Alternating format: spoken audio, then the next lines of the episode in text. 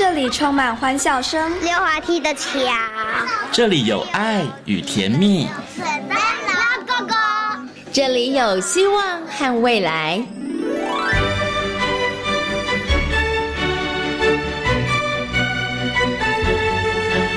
遇见幸福幼儿园，遇见幸福幼，遇见幸福幼，遇见幸福幼儿园。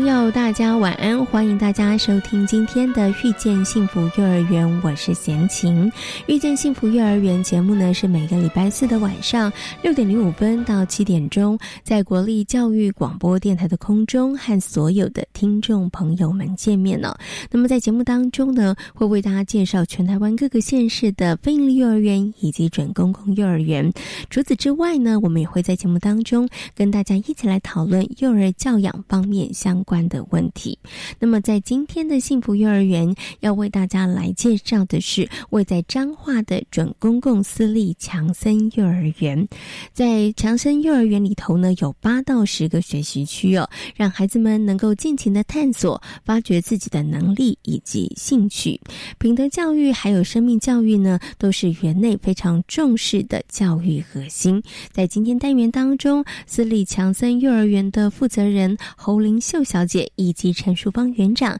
将会跟我们分享他们的教学特色。那么，在大手牵小手的单元当中，为大家邀请到了树德科技大学儿童与家庭服务学系的李淑慧主任来节目当中呢，跟大家好好来谈谈幼儿园园长他到底在一个园所当中扮演一个什么样子的角色，以及它的重要性哦。好，马上呢就来进行节目的第一个单元——大手牵小手。手牵小手。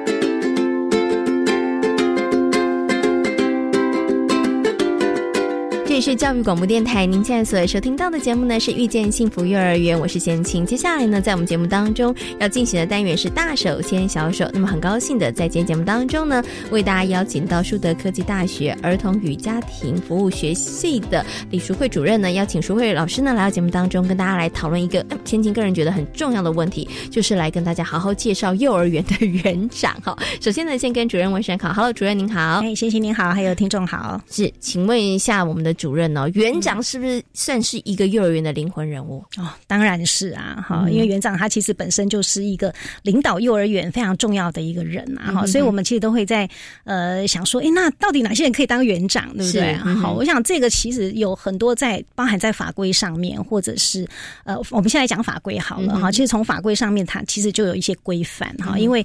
呃，园长本身他。需要就是呃，在以我们现场来讲，他是呃具备幼儿园的教保员或幼儿园的教师的资格，好，或者是呃你是有幼儿园，你是幼儿教育或幼儿保育学系相关学系毕业的负责人，你在现场服务满五年，好，这个是基本的。好，就是有幼教经验五年。对对对对，好，就是你教师、教保员，或者是你是相关科系毕业的负责人，你至少要在幼教现场五年的经验。但是呢，这五年。还不够哦，哈，你还必须要再加上。现在有一个规范，就是有关园长的专业训练的这个部分。那以园长专业训练办法来讲，它就是规范要呃上一百八十个小时的园长的课程的训练。所以你等于是前面第一个资格，你要有这个幼稚幼儿园教师或教保员，或者是幼教相关科系毕业的负责人五年，再加上。园长的这个专业训练一百八十小时的课程，嗯，你才可以当园长。所以你看，这个前面的条件就已经非常的明确了。是，那当然后面还有一些你属于进到幼儿园的现场，你必须要具备有的一些能力，这就更复杂了。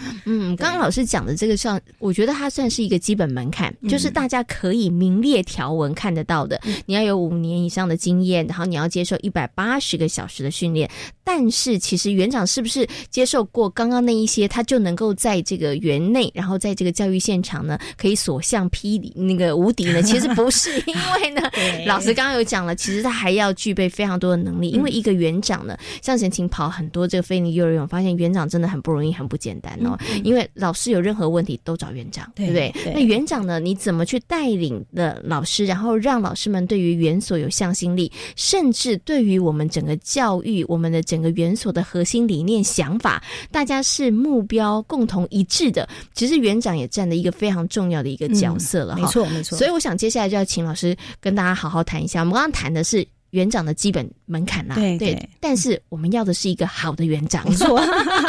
就是一个真的能够带领着幼儿园往前进的一个园长。到底一个好的园长，他到底要什么样子的条件呢？是一个管理的人才，还是他的教学经验是要非常丰富的呢？嗯，其实贤姐，您刚刚讲到一个重点，就是说，其实园长本身要符合资格，其实很容易。嗯好，就是刚刚讲的那个资格，你上了课程，好像你就是有具备那个资格，应该就可以当园长了吧？是，当然。然，在法令上它可以啊，但是你在实物上，幼儿园的现场是非常复杂的。你光有那一些的呃这样的一个资格，其实恐怕还是不够。但是我们我们不能讲说它不够，是说它其实是一个基本门槛。我们先来看一下啊。我们刚刚讲说园长的这个一百八十小时的课程，大概上些什么？我们再回推回来，那为什么要上这一课程？显然的，跟他在幼儿园的现场需要遇到的问题、碰到的问题，他的专业是有关系的嘛？哈，那其实，在幼儿园的这个专业训练办法里头，它就有规范，就是这一百八十小时的课程，它其实包含了你要了解学前教保的一些政策，好相关的法令啦，哈，你要知道啊，比如说我们现在的幼教法或者学前的呃这些的法规啦，哈，那另外你要能够知道整个园务行政。好，大概在做些什么？比如说，你的园长角色到底是什么啦？园长的工作是什么啦？园的本身的一个呃园务的计划怎么样拟定啦？你园要开会议事的相关规则你要了解，好，所以园务行政的部分要很清楚。好，行政的管理化的一些能力。那另外像是教保的专业，这也很重要哈，因为你园长其实。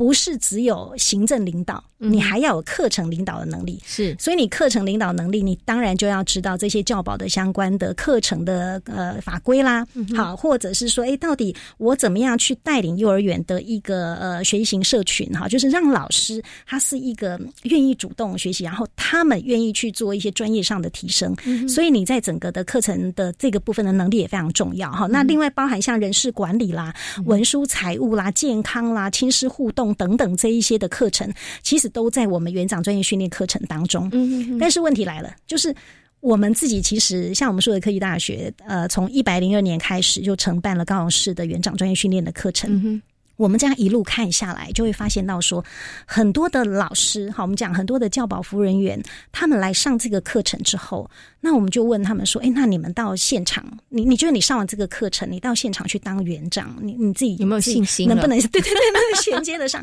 其实大多数的老师们，他们还是会认为说，呃，其实现场的部分复杂性是非常大的，更高。对，即便我们在课程当中放了非常多实物的讨论、案例的研讨，哈，让他。他们去尽可能了解幼教的领导到底园长到底是怎么一回事，但是我觉得这里头其实还是有一些的难处。嗯哼，那但是这个难处，我觉得是需要透过有一些实物上的磨练。好，那那刚刚讲说园长很重要，对，我就我就想到我自己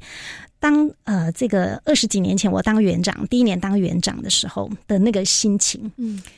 我我们其实从一个现场的工作者转变成领导者的时候，这中间其实是会有差异的。对，那个那个差异就是，其实很多老师会看着你这个园长到底你有什么能耐。是我记得我刚开始进到教室去做课程督导的时候，哈，就是课程辅导跟老师做讨论，老师们他们其实有，尤其是资深的老师，他有质疑的眼光吗？对，你太了解了，他就会，他们就会觉得说，哎，园长。你的教学的这个课，就是你带班的时间没有我长，对不对？我非常的，我我在幼教的现场那么的久，所以我非常清楚幼儿园的状况，老孩子的状况。是那园长，你凭什么来指导我们？就是我的课程到底什么问题？是对他就会用这种方式来质疑你，所以。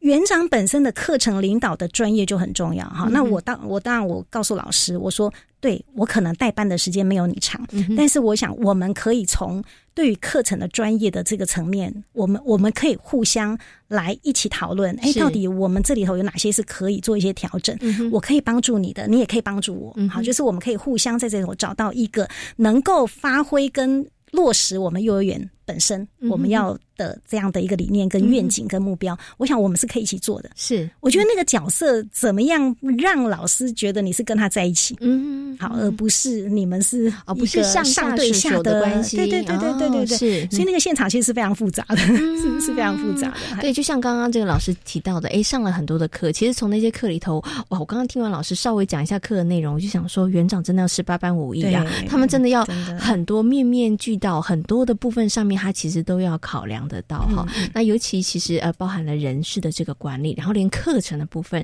家长的沟通，对不对？法令政策，对，其实他都要非常非常的熟悉哈。那可是刚刚老师有提到一个，就是可能园长的那个他的一个心态的转变，其实也是非常重要的关键，因为我知道有一些园长，他们其实现在。比较年轻，可是就像刚刚老师讲的，真的园里头有资深的老师，所以你要怎么去带领，然后怎么样去能够让大家一起来合作，嗯，其实不是一件容易的事情，哎，对，没错没错。所以刚刚讲说那园长的能力的那一件事情，就是他其实要有好的领导能力，但是我觉得这个领导哈，放在幼儿园的脉络里头，它是非常有趣的。我们来看一下幼儿园的现场，它其实几乎百分之九十九。点九都是女性，是女性的组织，其实在整个团体当中，它有某一些的很有趣的一个现象跟状况。我自己的博士论文做的是女性园长的领导的这个部分，就发现到说，哎，其实，在呃同性别的这样的一个群体当中，尤其女性，其实对于关系的这件事情，嗯哼，是还蛮。蛮 在意的，对，蛮在意的。那这种关系会影响到领导。我我们假设来看，一般的领导，我们会很清楚知道幼儿园的目标跟愿景是什么。我在带老师的时候，我要用什么样的方式，能够让老师本身可以接受？嗯，这里头那个关系的一种一种，它就很微妙了，很微妙。对对对，但是你又不能陷入那种太紧密的关系当中，你会让自己。呃，跳脱不出那个比较理性的那个部分呐，哈。那所以其实领导这一件事情，对园长来讲，怎么样能够去了解你的幼儿园本身组织的特性？那可以善用一些我们在女性领导上面的一些特性，就是呃关怀哈，或者是说，哎，我们可以去让老师觉得，哎，你其实跟他在一起的，你不是一种上对下，你们是一种平行的一种一种比较是网络型的关系，好，让老师觉得，哎，你是真诚的，你这个园长不是只有下达命令。嗯，好，所以这个领导本身，他其实就是一个园长，他要在这中间要去琢磨的一个很重要的一个部分。好，那当然这里头还有一个部分就是沟通啊，我觉得那个沟通能力其实也是很重要，是沟通协调能力。好，你对于很多的事情的沟通协调，那当然这个沟通协调不会是只有在老师的部分，还还包包含在家长，包含在呃可能跟这个幼儿园相关的一些人。好，那那所以沟通能力也是园长很重要。所以我刚刚讲说，哎，为什么有一些学员他们上了这些园长班的课程，他会觉得，哎，他到现场去，他还是。很多时候还是要很多的慢慢的体会，他慢慢调整，可能很多还要学啦。对对对，因为光是我刚刚讲那个沟通，它就已经非常的复杂了。好，那那另外，我觉得时间管理其实也蛮重要。是对时间管理的那个部分，对园长来讲，嗯，他怎么样能够在他有限的时间当中，你看他一整天在学校，嗯。他一下面对老师，面对孩子，面对家长，有时候还要出去买东西变总务，你知道吗？有时候还有工程呢。对对对对对，像这些的时间管理上面的能力，哈，那我觉得也蛮重要。但是我觉得一个部分也不要忘记，就是我刚刚在讲的那个课程领导的能力。嗯哼，对我们过去可能对一个园长比较像是。看他的角色，就是觉得说，哎，他只要能够把这个园 hold 住、hold 好就好。那课程我们就交给课程的组长，对，课程的主任哈，教学的主任。但是我我自己观察，就是比较优质的一些幼儿园的园长，他们其实在运作上面，对于课程领导这件事情是非常看重的。嗯，那课程领导其实是可以让老师，呃，如果老园长有课程领导的能力，他其实可以让老师更能够去。更能够去追随，或者我们讲的是，他能更能够去去确认他的这个整个幼儿园的教育的核心主轴是往哪里走。对他可以透过园长这边去了解，说幼儿园的主轴之外，他也比较能够去辅引，或者是说，嗯，比较能够觉得说，哎。这个园长是真的有东西的，他真的是可以给我们一些专业上的指导，而不是只是在行政上行政上的协助。所以你当你可以跟老师做很多课程讨论的时候，我觉得这个园长本身在老师心中的那个专业的地位其实不一样，会大大提升，是不一样。而且你对你的园的课程与教学非常清楚，你可以跟老师讨论，这个其实是对园长来讲，那个能力是非常重要的。嗯，而且对老师来说啦，除了他可以像刚刚主任提的，哎，可以对于我们的这个园长觉得哎专业度大家佩服之外，其实对老师来讲，他有另外一个好处，因为可以有不时的有人可以提点他。其实我们可以互相的切磋，然后其实可以在整个园所的教学的上面，他其实也可以一直往前。他其实是滚动的，一直往前的，是不会说老师只是哎我自己在这边呃猛做而已。其实园长也可以提供一些建议。对，而且老师会觉得哎园长你是懂的，是对那种感觉是不一样的。是是是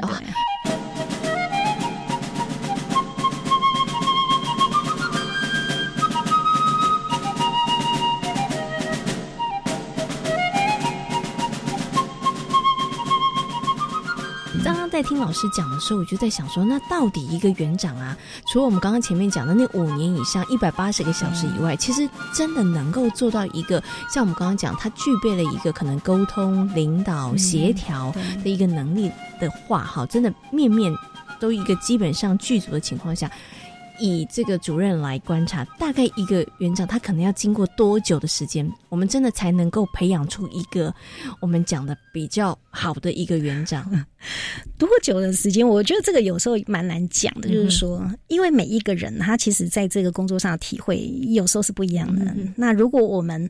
呃以初任园长来讲，哈，初任园长大概就是一到三年的这样的园长，他通常都还在求生嘛，哈，因为他也必须要知道，尤其是他怎么活下去，对 对，他怎么活。下去，他怎么样当一个园长？他在揣摩他怎么当一个园长，好，那怎么跟老师互动？那你看老师的个性不一样，特质不一样，你要互动的方式不一样。是家长那么多，你要回应的方式不一样。所以他一到三年通常在求生，大概三大概第三年以上，第四年开始，可能四到我们用三年来切好了，四到六六年的这个时间，可能就会比较能够找到有一些的稳定一点。对对对对，有一些的方法，他就比较稳定一点点。那这个时候有可能他。包含他已经能够去把他的一些理念更扎实的去落实，去思考我到底要怎么样来带这个园。我觉得他会花比较多时间开始在想这个了。好，那当然慢慢的可能到第六年以上往上走的时候。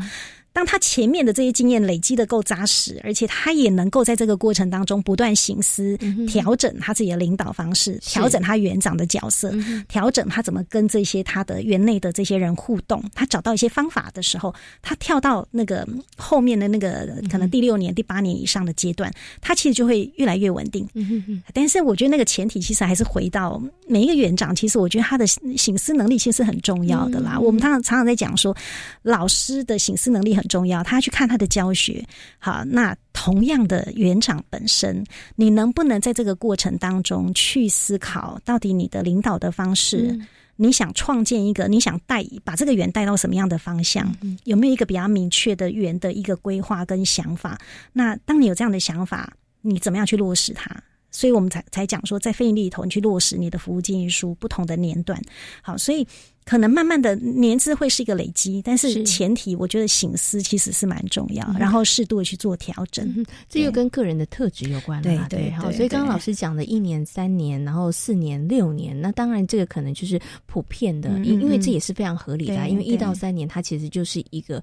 求生，他要知道到底怎么样才是一个园长，对不对？然后四到六年的时候，可以慢慢的比较逐步的进入状况哈。但但是跟人格特质有很大的关系，对对。不过讲到人格特质，我觉得就就我觉得对于比较，因为我们讲人格特质，如果有分一个比较积极、主动、外向的一种，是比较他用一种比较内敛的哈这种方式。我我觉得每个人格特质都有他的优势，在领导上都有他的优势哈，所以也不见得一定是要非常外放的那一种。是，但是你能不能你的你本身展现出来的样子，能不能让园内有一种稳定的、安定的？这样的一种感觉。哈，就像我们说，哎，现在阿中部长为什么会让我们觉得很安定？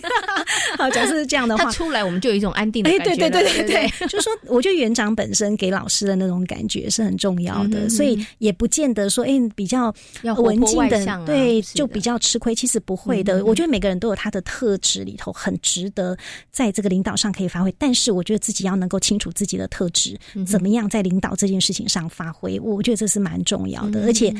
我相信每个人的个性其实都是可以改变的，只要看你愿不愿意。所以，领导这个角色能不能做得好，除了。人格特质之外，这是当然是我们可以去自己调整。但是我觉得，对于园长本身，你要有的这些能力，包含行政上的能力、课程上的能力，好，你对于这些沟通协调能力，或者是对一个园，你到底要带到什么样的方向的想法，我觉得都常常要去思考这件事情。那当然。园长本身也不是只有在园内，好，他如何等到他能够比较稳定的去经营他的园之后，他能够去更多的关注整体的幼教的脉动。整个课程的一个想法，那也能够适时的把很多新的东西带到园内，让这个园一直是一个活水，可以可以逐步的成长。我觉得园长他才会有成就感，嗯，他才能够慢慢在这里头，他会找到他一个很适切的角色，去发挥他的园长的这个这个角色。嗯，好，我最后问一个问题，就是刚刚老师有讲的哈，所以其实。人格特质倒没有一定说他要活泼，好对不对？那其实都都是可以。像刚老师说，不同的人格特质，它有不同的这个特性。那只是说园长你要怎么样发挥你的这个个性当中的一个特质。那刚刚老师有提到一个，诶，要让老师们安定，好，要有一个安心的这个感觉。所以想请问一下主任哦，那以家长来讲，因为家长他并不会进入到幼儿园所里头嘛，他会跟园长的接触只有每天可能接送小孩的时候，跟园长聊聊天哈，跟园长聊天里头，你会觉得。嗯，原厂了不了解我的孩子，跟他聊天舒不舒服？那请问一下老师，我们可以用另外一个指标吗？就是这个园里头的老师流动率高不高？然后来评判说，哎，这个园长呢，他到底带领的好不好嘛？可以用这样的方式吗？嗯，其实如果说是用老师的流动率来看园长的这个适不适合，我我觉得也某种程度有点偏颇啦。哈，就是我们不能。把它当成唯一的指标，但是可以参考。参考的原因是因为，确实我们也会看到有一些园长，因为可能他的一些领导的方式，他有他的坚持，所以他可能在园的包含的规范的设计，或者是人事的规章，或者是对于这个园本身的一个运作上，他有他的想法。那可能这些想法如果没有适度的去跟老师做很好的沟通，让老师知道，哎，你为什么要这样做？好，我们讲说你要推销嘛，你要把你的想法去推销给老师。那透过一些方法让他们知道你为什么这样做，争取他们的认同。如果你没有去做这个事情，让老师常常对于你想要推动的事情有一些误解，那有可能老师就会开始有一些负面的一个想法。那当然，老师的负面的想法累积多的时候，那其实也会造成他对于他在这个地方工作，他可能就会有一些的考量，他会也许他就会有异动的一些想法，好，所以有可能也会这样子。但是有时候老师异动的原因很多啦，哈，因为包含有时候老师结婚生子、交通这些规划，对这些都可能会造成异动。但是我觉得园长本身要去思考，就是说，嗯嗯，这些老师异动的原因是什么？那这些原因跟我们园本身的关联是什么？好，那也可以从这里头去做调整。那从家长的角度，如果你发现到，哎，这个园为什么常常都园长一直在换呢？老师也一直在换呢？这到底问题出在哪里呢？我觉得这家长其实也可以去观察一下，或者是去跟园长或者跟老师们聊一聊，到底问题出在哪里。好，有时候可以改变的，我觉得都容易，但是怕的是没有去发现或者敏感觉察到问题出在哪里。我觉得这个就会是一个隐忧。所以，如果家长发现到说，哎，这个园本身这个。这个园长一直在更换的时候，老师一直在更换。我觉得园长呃家长是可以主动的去了解、去关怀的。对，还好。所以老师刚刚有提到了，这个只能作为一个哎，可能可以让大家更想去了解这个园所里头发生什么事啊。但是不需不呃不需要把它当成是唯一的一个指标，因为真的有时候老师的异动，就像刚老师说，他可能会有非常多的非战之罪，对对对，怪在园长身上。对他可能有非常非常多的这个原因。哈，好，那么在今天呢，很高兴为大家邀请。到呢主任跟大家谈到了这个园长。听完之后，我觉得应该很多的家长啊，从今天开始会对园长更加的尊敬。有其实都可以去跟园长多一点沟通哈，也可以从园长谈的过程去了解一下，到底他对这个园的想法是什么。其实我觉得这是很重要的，因为你会知道，这因为园长他的理念、他的想法够清楚的时候，哎，他然后他才能够带领着下面的老师，然后往一个。那个共同的目标去前进了。我还有一个稍微提醒一下，如果你是家长，你发现哎，这个园的园长啊，常常都不在，嗯，不在园里头，稍微注意一下，对，这个你就要注意一下了，到底发生什么事了？对，就是稍微注意一下了。对对对对，好，今天呢也非常谢谢呢，树德科技大学儿童与家庭服务学系的李淑慧主任在空中跟大家所做的分享，谢谢主任，谢谢。谢谢。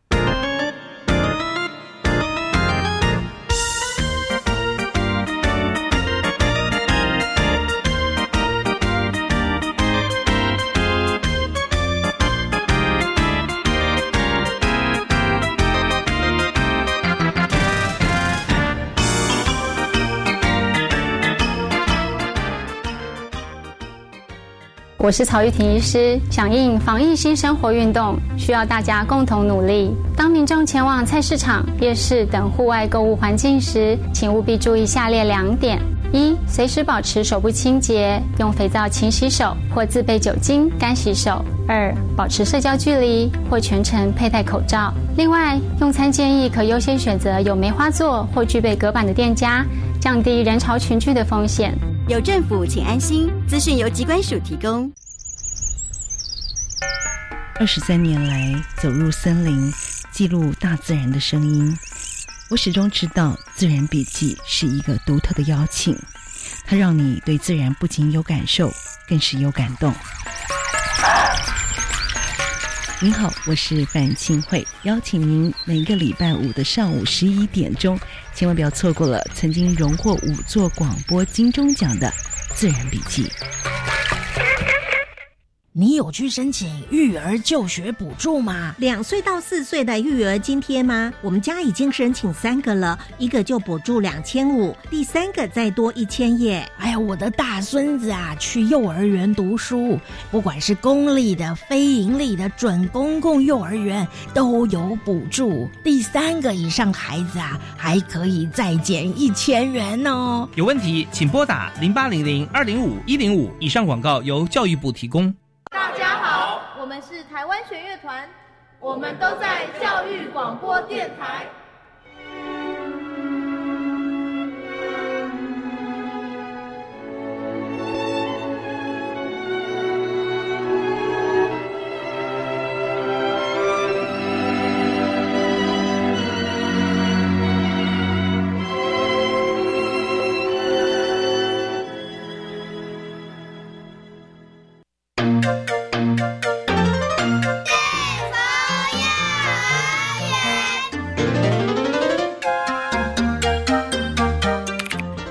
十四年的私立强森幼儿园，目前总共有大、中、小及幼幼班共八个班级。园内的课程将品德教育、生命教育融入其中，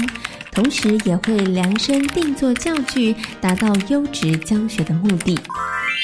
在今天幸福幼儿园的单元当中呢，要为大家来介绍的是准公共幼儿园私立强森幼儿园。那很高兴的呢，为大家邀请到的是我们的负责人侯玲秀小姐。Hello，侯园长你好。嗨，你好，大家好。还有另外一位呢，是我们现在的呃私立强森幼儿园的园长陈淑芳园长。Hello，园长你好。Hello，大家好。今天呢，要来跟所有的听众朋友呢，好好来介绍呢准公共私立强森幼儿园哦。那这个呃强森幼儿园呢，它其实呢位在彰化，但是呢，你走进这个园所之后，会发现它非常的特别，因为它跟一般大家所看到的这个幼儿园的建筑很不一样，它好像是传统的三合院、四合院的建筑哦。所以我想，是不是可以先请我们的这个负责人，我们的侯园长跟大家来谈一下好了。当时其实为什么会在这个校舍的部分上面是这样？样子的安排，其实它是你们刻意做这样的设计的，对不对？啊，对的，呃，我们强生幼儿园当初的这个建筑的设计呢，其实是采用呃一个绿建筑设计的一个概念。那我们会呃全部整个园所都是用木头的这个构造。其实我发现就是说，现在啊，因为环境的污染，所以产生很多很多的过敏儿。所以呢，我们在建材上面哈特别有挑选过，所以全部都是用最天然、最原始的。一个原木的一个建材，所以也就是没有所谓的甲醛哦。那呃，你刚进一个教室，你闻到了它就是一个分多精。那希望说能够降低孩子哦，在这个呃气喘或是过敏的这些过敏源的一些干扰，然后提供他一个很原始、很自然的一个学习环境。除了您刚刚讲的，它是一个健康自然的环境之外啊，其实在整个园所的整个建筑设计上面，它也是非常特别。因为我刚刚提到，它像是一个三合院、四合院式的建筑，其实有一些它可能独栋的建筑，它也可以是这样子原木的一个造型。可是为什么你们会特别要呃，真的是很仿古哦，很像这个以前的这个三合院、四合院的建筑？然后其实每一个课呃教室，它其实都是挑高设计的哈。那这个部分上面是不是也有在你们可能想给小朋友营造一个什么样子的学习的环境的一个理念跟想法上面有关呢？呃，我们会以呃，就是呃比较四合院的方式哦，希望就是说我们孩子就是在里面学习的时候是不受干扰的。然后呢，我们呃老师不管在从哪个教室，呃我们。采光非常的好，那从每个教室的窗户都可以看得到哦，孩子他是安全的，都可以在我们老师的一个一个呃视野视线之下，哦，那就可以知道说，哎，孩子你现在呃在做什么？因为还是会遇到，就是说，呃，孩子刚来入学的时候哦，那情绪上的问题呀，那如果说我们提供他是一个很安静、很稳定，然后而且有一个安全感、有包覆性的一个环境的话，那那这样子的话，可以降低呃孩子就是呃当他有情绪的时候，或者是说他呃一些自由时间探索的时候，他在游玩的一些空间呐，呃或者是说老师看不到的一个状况或情况之下，可以把这些安全的疑虑降到最低。好，所以这样的设计其实也是为了让老师可以比较掌握得到小朋友跑到哪里去了，对不对？哎，就小朋友可能刚来的时候会有一些情绪，可能会到户外活动的时候，其实因为如果你是楼上楼下的话，老师要去照顾。会比较吃力一点点，对好。那如果都是一个平面的话，老师可以比较容易可以看得到哈。好，那那我们刚刚谈的是比较属于硬体的部分上面的一些呃可能设备。那我想接下来请您谈的就是说，在这个私立强森幼儿园里头，其实我们成立已经十四年的时间了哈。我们希望能够呃怎么样去陪伴孩子成长，然后是我们的教学教育的理念的想法是什么呢？呃，其实。呃，我觉得就是说，我们把环境准备好了，然后呢，呃，老师的一个理念哦，可以跟我们做契合。那未来呢，在孩子所呃希望。因为幼儿教育的话，就是帮他打一个很好的一个根基，那让他有一个很好的一个好习惯的一个养成。当然，我们学校里面哦，很其实还蛮强调生命教育的，然后品格教育，还有就是我们学校呃蛮注重，就是说以后他从幼儿园毕业了之后，他的阅读能力如何哦？那。还有他的一个逻辑啊、组织啊、空间啊，哦，这些东西，我们都希望他能够养成一个自主性学习的一个习惯。所以在我们的课程当中，其实有蛮多这样子的一个设计。那孩子从幼幼班一直到。小班、中班、大班毕业的时候，其实我们这边很多孩子，呃，出去的话口碑还蛮好的。很多呃国小老师啊、医生啊、律师的小孩会送到这边来。那他们出去的话，呃，就是到了国小，呃，成绩也不用我们担心，因为国小毕业的话，他已经已经懂得阅读啊，国语日报只要有注音的话，几乎就。都没有什么问题，这样子。那其实这些都是我们平常从幼幼班一直到大班的一个课程设计，每个阶段有每个阶段的一个强调的重点。好，所以我们主要要培养孩子很多基本的能力啦，而且这些都是孩子能够一辈子带得走的能力哈，有生活的品格力，然后那个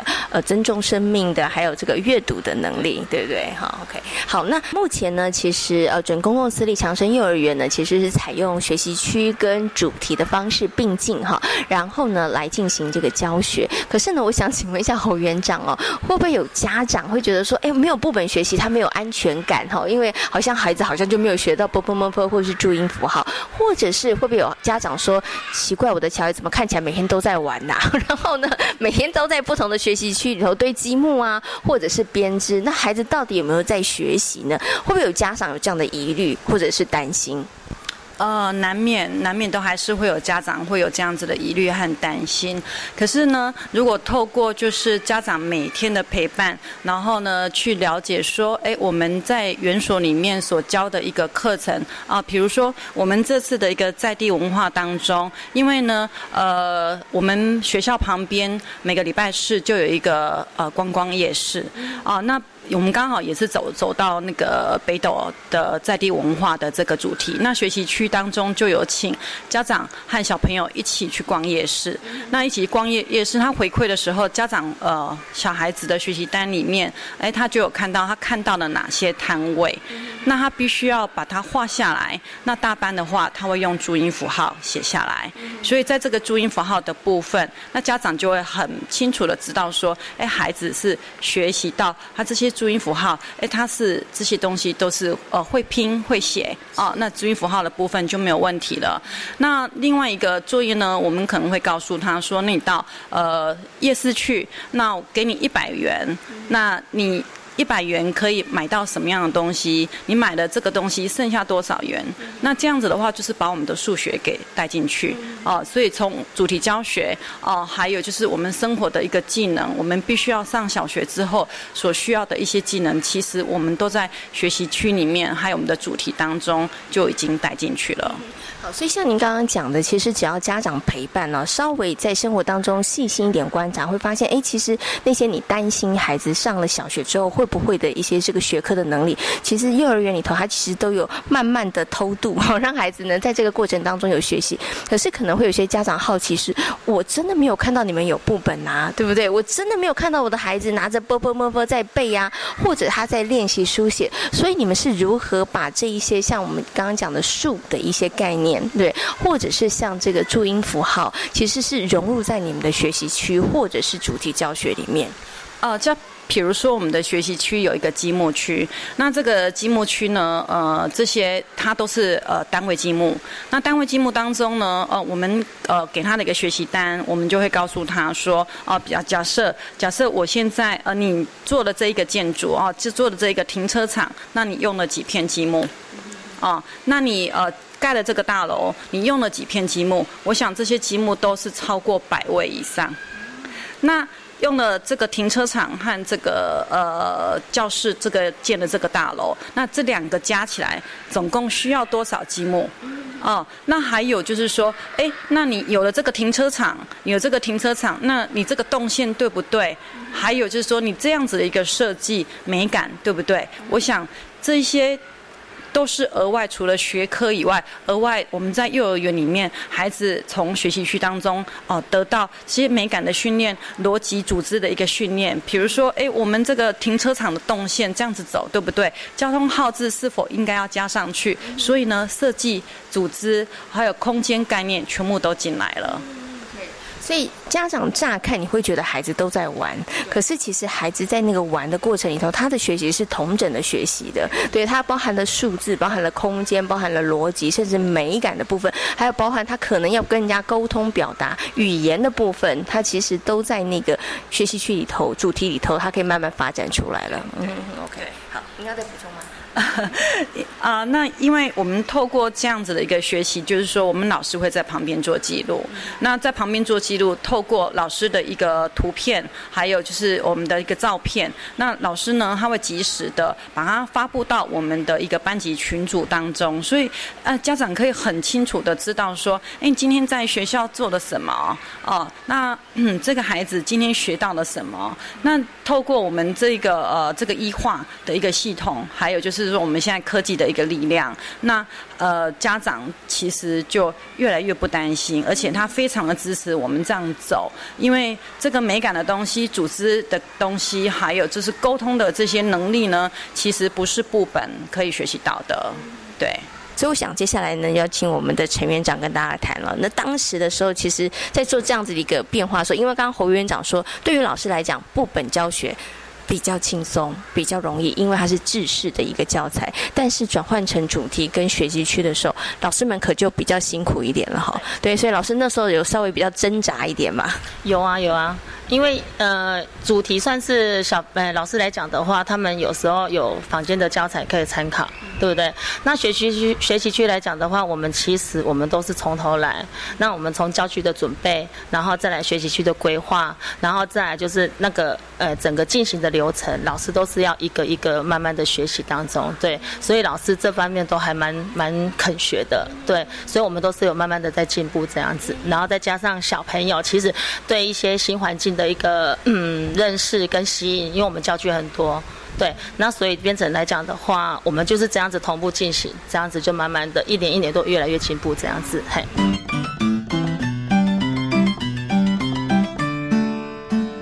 这个学期我们的主题教学就跟我们的社区在地文化有很大的关系，所以呢，请陈院长来跟大家分享一下啦，你们怎么样来进行你们的社区在地化的一些课程。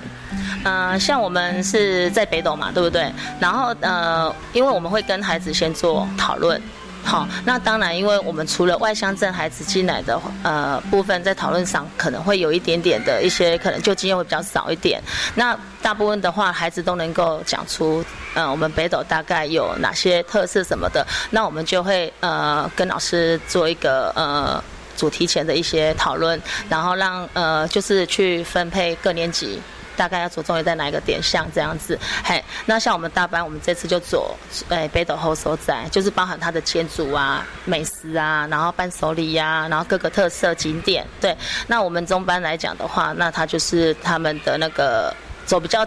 呃，范围比较小一点的，他们是老房子，对，然后再来小班来讲的话，他们就是食物方面，北斗好实在。对，嘿，那我们就是透过这样子，然后把它环环相扣连接下来。那因为可能是呃，我们刚开始这学期刚开始哦，那老师也都是呃，可能在在准备工作方面，可能还会有一点点，就是说碰到瓶颈啊什么的。可是我们都互相拿起来讨论。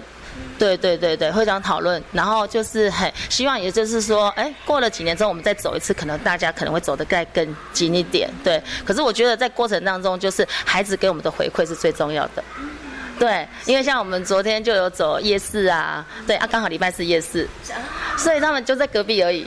对啊，所以他们就可以去，然后再加上，哎，像今天就有一个小朋友就拿了一个。呃，一张白色的纸，然后就跟跟跟我讲说啊，那个那个九九园长，我跟你讲哦，哎，我们昨天呢，我看到摊位有哪几个，然后他就自己写下来，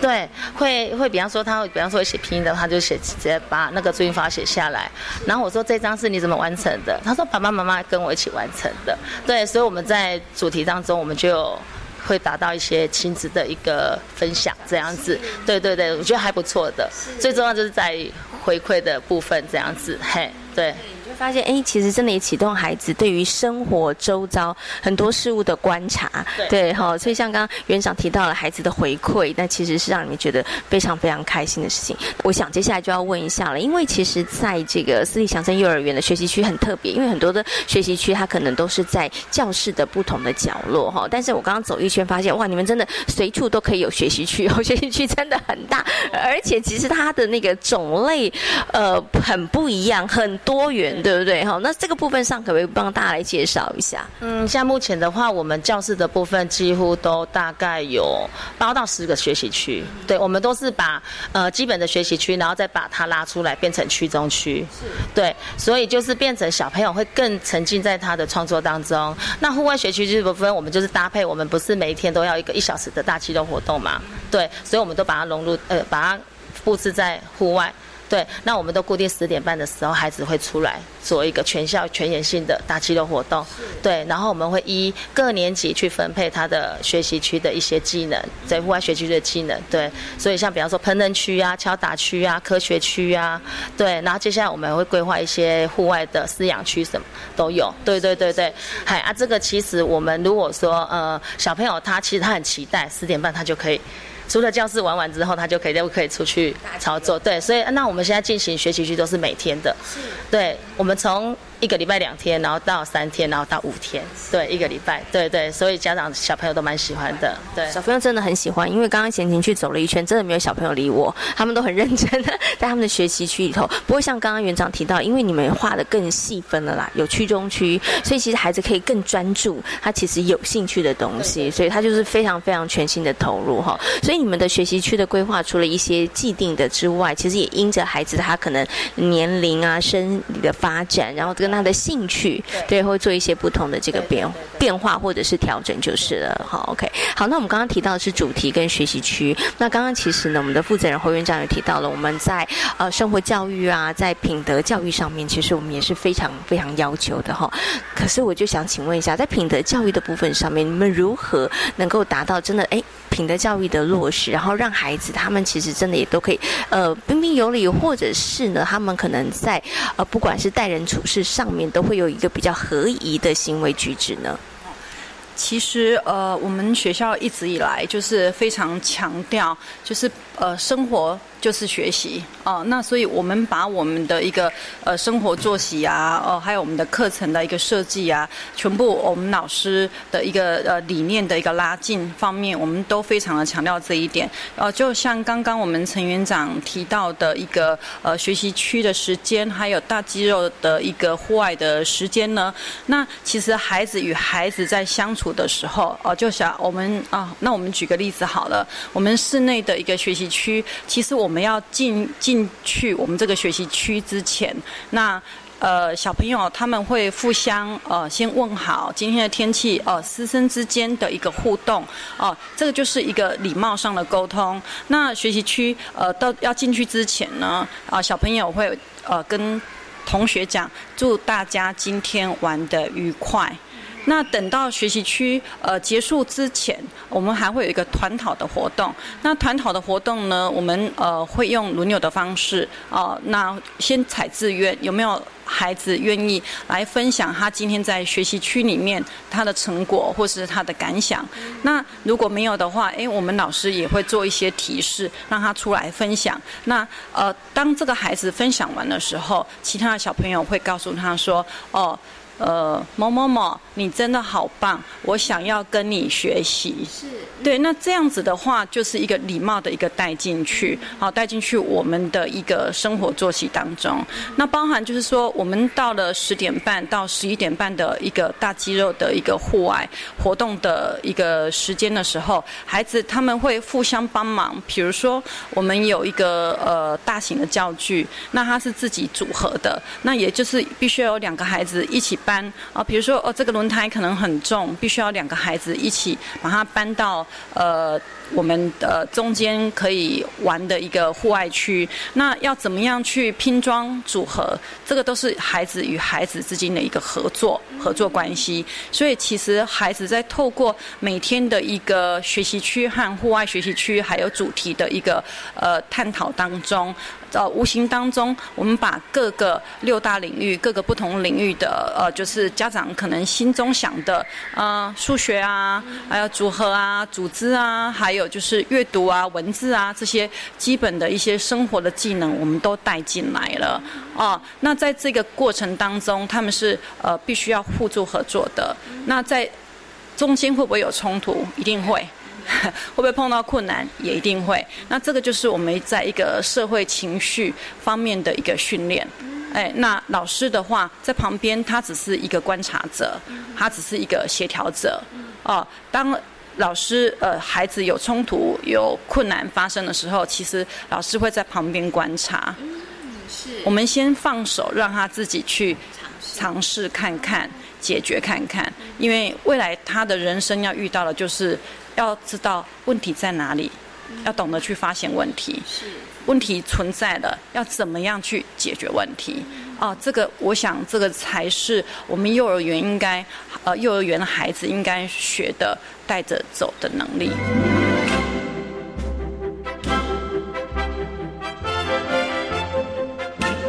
所以像刚刚侯院长讲的很好，其实呢，教育就在生活当中哈。所以呢，孩子就从进园之后，在生活里头，哎，遇到的很多的点点滴滴，他其实都是一个学习的机会哈。即使像面对到有挫折、有困难、有冲突，他其实也是一个很棒的学习机会哈。所以刚刚你有提到了，哎，老师只能在旁边，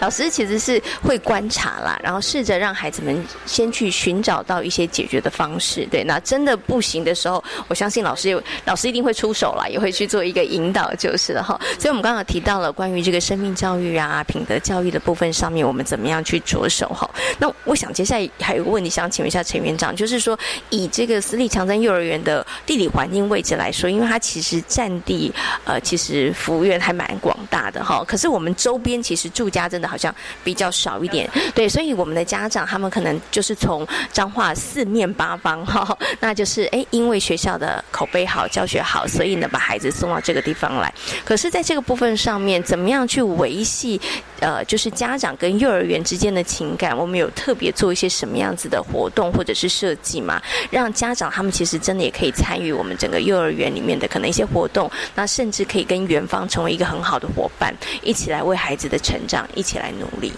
因为除了我们的教学之外，哈，教学之外的话，呃，像我们的学习去进行的时候，像我们都会有跟家长一个班级的群组，所以老师马上当天就可以传给家长，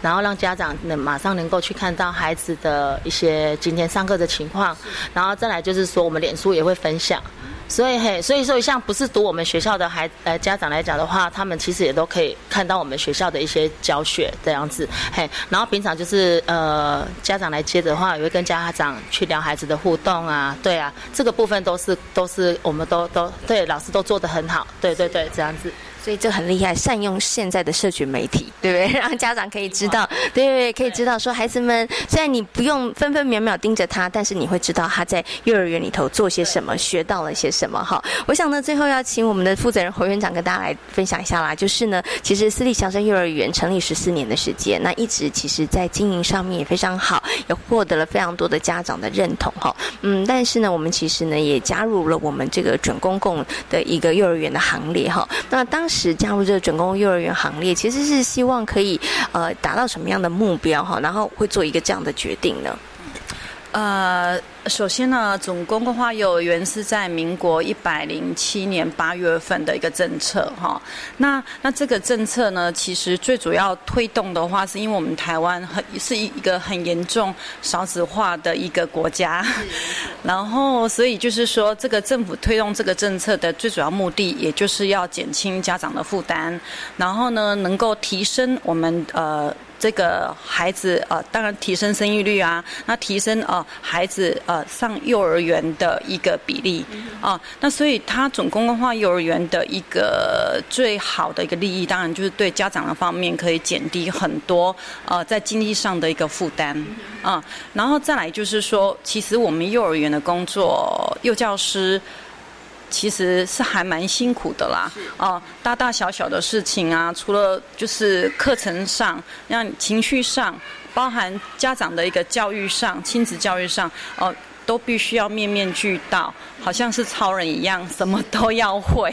所以呢，但是呢，呃，这样以这样子的一个情形之下，那可能大家会觉得说，哎，幼教师可能是一个很高薪。的一个一个职业啊，其实其实不然啊，其实不然。那加入总公共化幼儿园的一个好处就是说，哎，在老师的福利方面、薪资方面，它可以做一些提升啊。那我觉得对对这个老师的这个部分有一个一个很很不错的一个福利呀，不错的一个呃呃薪资啊，那可以让他的一个家庭生活得到一个一个满足。那这样子还呃老师的一个心情呢是愉快的，是没有后顾之忧的。然后这样子他在呃在职场上面就可以更付出。对，那对于我们自己园所来讲的话，那当然因为少子化啦，那少子化当然孩子就就少，那呃多多少少会面临就是说呃招生的压力。那如果说我们要想把一个幼儿园哦能够在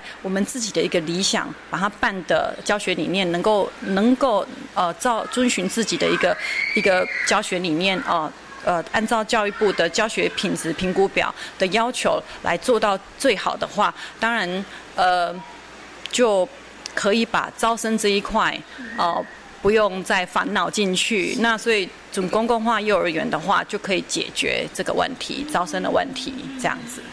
所以刚刚其实呃，我们的负责人侯园长提到了哈，加入这个准公共幼儿园，其实在呃多方面来讲，其实都是得利的啦。包含我们的家长可以减轻经济的负担，对于老师来讲，他的薪资上面其实可以更有保障，可以营造一个更好、更友善的工作环境。对于园方来说，也可以减轻一些招生的压力。其实可以有更多的心力放在我们孩子的可能教育的内容本质上面对不对？好，所以呢，这个呃，我们的私立强生幼儿园呢，也加入我们准公共共。幼儿园的这个行列哈，希望可以跟很多的这个家长，还有很多的很棒的优质的老师，我们可以一起携手为孩子的这个成长一起来付出哈。那今天呢，也非常谢谢呢，我们的呃侯园长，也非常谢谢我们的陈园长呢，在空中跟大家所做的分享，感谢两位，谢谢，谢谢，谢谢。在今天遇见幸福幼儿园的节目当中，为大家邀请到了树德科技大学儿童与家庭服务学系的李淑慧主任，跟大家谈到了幼儿园园长在园所当中所扮演的角色。另外，在节目当中也为大家介绍了位在彰化的准公共私立强森幼儿园。感谢大家今天的收听，也祝福大家有一个平安愉快的夜晚。我们下周同一时间空中再会，拜拜。